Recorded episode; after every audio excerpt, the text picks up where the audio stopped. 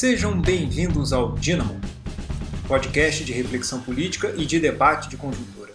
Fazem parte desse projeto eu, Leonardo Demarque, professor da Faculdade de Comunicação Social da UERJ, e meus amigos João Martins Ladeira, professor dos cursos de comunicação da UFPR, e Jorge Chalub, professor do curso de Ciências Sociais da UFJF.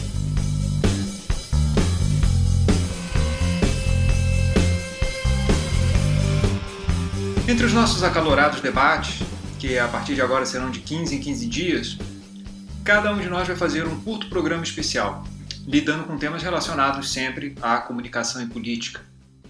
Hoje é a minha vez.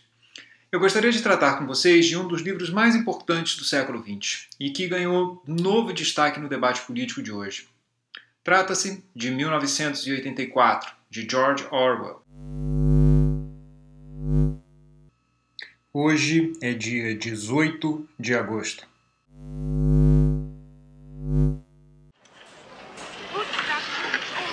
How's the Newspeak committee?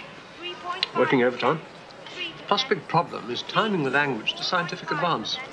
It's a beautiful thing, the destruction of words. Well, the revolution will be complete when the language is perfect. The secret is to move from translation to direct thought to automatic response.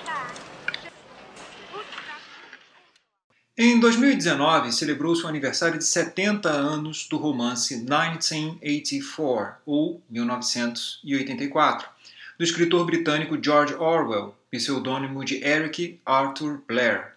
Mais do que uma mera formalidade para uma obra consagrada, o aniversário foi acompanhado de intensos debates sobre sua atualidade e por um crescimento importante em suas vendas. Diante da crise política que assola as democracias liberais pelo mundo, a narrativa de 1984 parece ter ganhado renovado fôlego, sendo convocada a explicar o que acontece quando as democracias morrem. Na indústria de livros, as comemorações por um título importante são realizadas com a publicação de edições especiais. E neste caso, claro, não poderia ser diferente. No Brasil, a Companhia das Letras publicou uma edição primorosa, de capa dura, o livro traz diversas ilustrações, incluindo as várias capas que o título teve ao longo dos anos. Além disso, há textos de comentadores de peso na parte final da publicação. Nomes como Raymond Williams, Omibaba, Thomas Pynchon, entre outros, vão trazer questões interessantes para se pensar a obra através de diferentes ângulos. Homenagem mais do que justa. Afinal, Trata-se de uma dessas obras mestras que embaralham propositalmente as fronteiras entre ficção e filosofia, criando uma ficção filosófica, um gênero de difícil trato que exige autores extraordinários. Bem, entre alguns exemplos, podemos puxar aqui nomes como de Friedrich Nietzsche, Jean-Paul Sartre ou Willem Flusser na filosofia que se aventuraram na literatura. Ou, no sentido contrário, temos Marcel Proust, Robert Musil, Jane Austen, Clarice Lispector ou Guimarães Rosa. Escrito tendo como referência o ano de 1948, cuja inversão dos dois últimos números define o título do livro, o romance adiantaria temas que fariam fortuna na filosofia política do final do século XX. Vale a pena mencionar, pelo menos, a crítica ao totalitarismo que se estabeleceu no socialismo soviético, tema que ganharia bastante destaque com Hannah Arendt poucos anos depois. Paranoia e Poder, tema que teria um tratamento especial dado por Elias Canetti em sua magnífica obra Massa e Poder. A Sociedade de Vigilância ou a Sociedade de Controle, que teria em Michel Foucault e Gilles Deleuze pensadores que formariam uma verdadeira linha de pesquisa sobre o tema. Ou ainda, o controle do corpo, ou especificamente o controle da sexualidade, tema tão caro a um Foucault da história da sexualidade. Não é acaso, portanto, que essa obra ainda suscite interesse nos dias de hoje.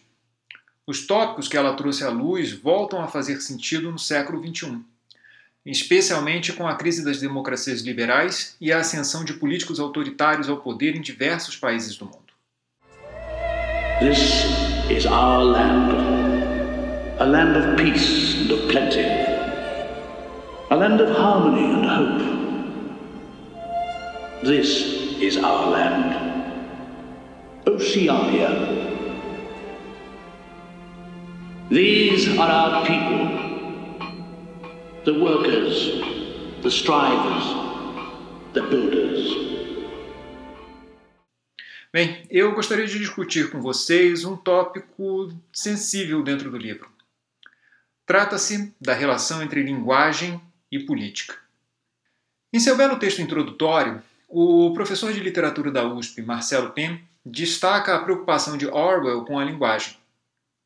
O escritor entendia que a linguagem era um elemento central na organização do pensamento e, logo, da ação. Se a linguagem se torna opaca, os pensamentos se tornam difusos, e isso compromete a ação. Em alguns ensaios de não ficção, como em A Política e a Língua Inglesa, de 1946, Orwell já tratava do tema, demonstrando preocupação com o crescente uso do que chamava de expressões prontas, ou em inglês, ready-made phrases cuja forma já pronta para ser dita automatiza o pensamento. Ou melhor, tais expressões prontas pensam o pensamento para o indivíduo, retirando sua capacidade reflexiva. Mas é em 1984 que ele vai desenvolver essa tese de maneira mais radical, através da ideia da nova fala. A nova fala seria um, novo idioma que estaria sendo desenvolvido pelos burocratas do Partido do Grande Irmão, o Big Brother, para substituir a velha fala, ou seja, o inglês tradicional. O objetivo da nova fala era criar um vocabulário minimalista, cuja função deveria ser restringir quantitativamente a capacidade da fala dos indivíduos. O objetivo era desvincular linguagem de pensamento que é o articulador da consciência, logo da ação. Assim, nenhum desejo poderia ser expressado, nenhum questionamento à ordem poderia ser formulado, nenhuma desobediência poderia ser sequer pensada, nenhuma alternativa ética e política ao status quo poderia ser sequer sonhada. O horizonte de ação ficaria limitado para todo o indivíduo e caso alguém ainda ousasse pensar, logo teria seu ato condenado pelo rótulo de pensamento-crime e seria devidamente punido. Lembrando a irônica afirmação de Max Horkheimer e Theodor Adorno em Dialética do Esclarecimento, em contextos autoritários, não há nada que possa ser mais estúpido do que ser inteligente. Numa passagem do romance, Orwell narra uma conversa que o personagem principal, Winston Smith, trava com um camarada, seu conhecido, Sain, que é filólogo e está envolvido no desenvolvimento do Dicionário da Nova Fala, texto base que deveria suplantar definitivamente a velha fala. Em certo momento da conversa, Sain afirma para Winston: Você não vê que a verdadeira finalidade da nova fala é estreitar o âmbito do pensamento? No fim, teremos tornado o pensamento crime literalmente impossível, já que não haverá palavras para expressá-lo. Todo conceito de que pudermos necessitar será expresso por apenas uma palavra, com significado rigidamente definido, e todos os seus significados subsidiários serão eliminados e esquecidos. Na 11 edição, já estamos quase atingindo esse objetivo. Só que o processo continuará avançando até muito depois que você e eu estivermos mortos menos e menos palavras a cada ano que passa, e a consciência com um alcance cada vez menor. Mesmo agora, claro, não há razão ou desculpa para cometer pensamentos crime. É pura e simplesmente uma questão de autodisciplina, de controle da realidade. Mas no fim, nem isso será necessário. A revolução estará completa quando a linguagem for perfeita. No outro momento, Winston pondera consigo mesmo sobre o que aconteceria quando a nova fala produzisse outro tipo de pensamento, desconectado da capacidade reflexiva da linguagem tradicional. O que a nova fala rotulava de duplo pensamento. Se todos os outros aceitassem a mentira imposta pelo partido?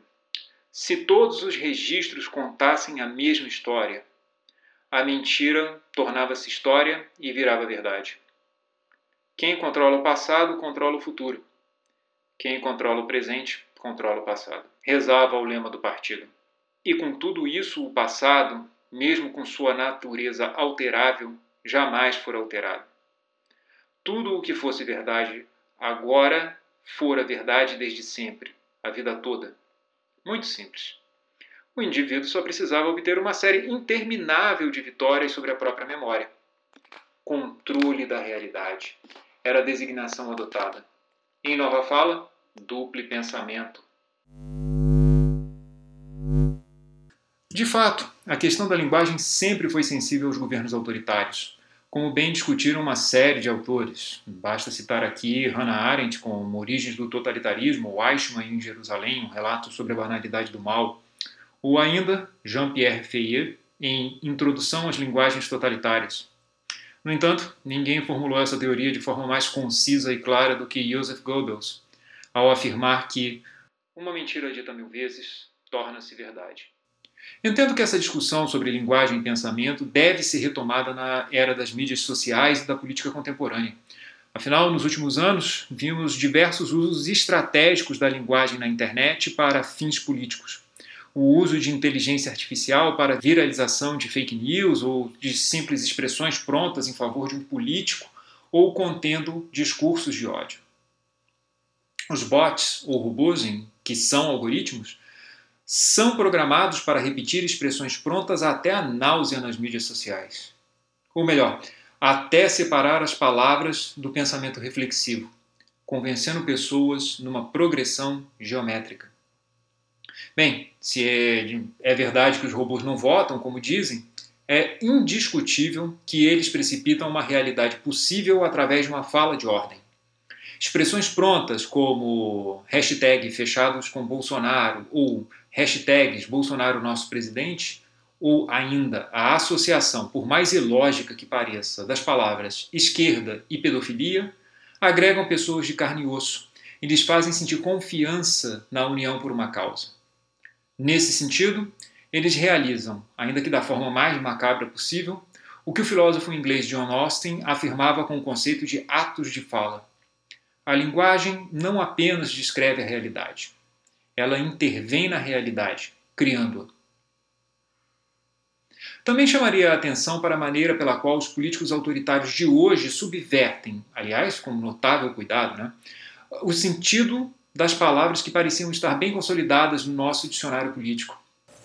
Por exemplo, quando se chama golpe de Estado de ruptura institucional, ou quando se chama de ditadura a democracia em si, Opera-se aí uma ruptura importante entre significante e significado. Inverte-se o sentido tradicional do termo. Confunde-se o pensamento. Afirma-se uma nova maneira de pensar. No romance, o partido havia criado inclusive uma instituição para forjar os hoje ditos fatos alternativos, ou seja, mentiras. Chamava-se o Ministério da Verdade. Na vida real, temos o Gabinete do Ódio esses fatos da política contemporânea me fazem lembrar do principal lema do Partido do Grande Irmão: Guerra é paz, liberdade é escravidão, ignorância é força.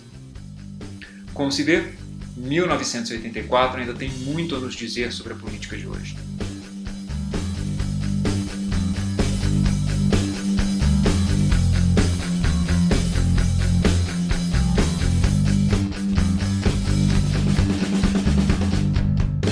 Esse foi o Dínamo, podcast de reflexão política e de debate de conjuntura. Eu, Leonardo Demarque, produzi e redigi o programa de hoje, contando com a edição de João Martins Ladeira.